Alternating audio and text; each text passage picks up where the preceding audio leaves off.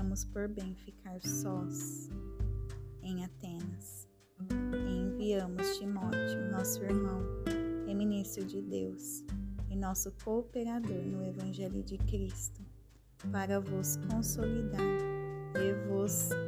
consolar acerca da vossa fé,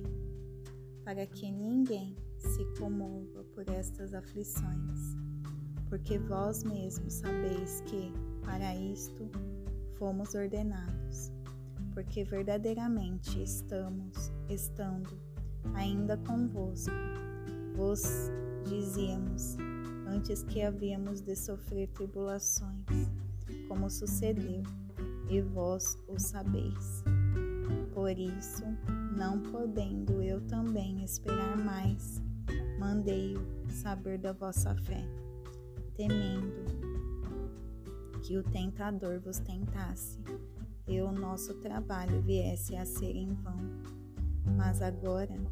vindo Timóteo de vós para nós, trazendo-nos boas novas da vossa fé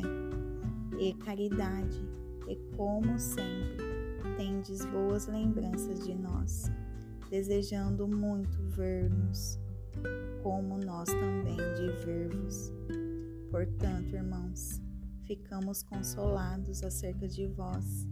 em toda a nossa aflição e angústia pela vossa fé,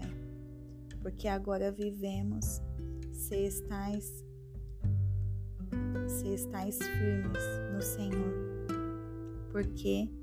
ação de graças poderemos dar a Deus por vós, por toda a alegria com que nos regozijamos por vossa causa diante do nosso Deus, orando insistentemente, dia e noite, para que possamos ver o vosso rosto e aperfeiçoemos o que falta à vossa fé? Ora, o próprio Deus e nosso Pai e nosso Senhor Jesus Cristo encaminhe a nossa viagem para vós, que o Senhor vos aumente e faça crescer em amor uns para com os outros e para com todos os homens, como também nós o fazemos para convosco. Ao final,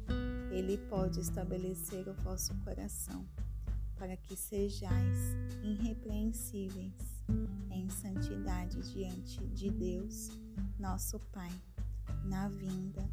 de nosso Senhor Jesus Cristo, com todos os seus santos.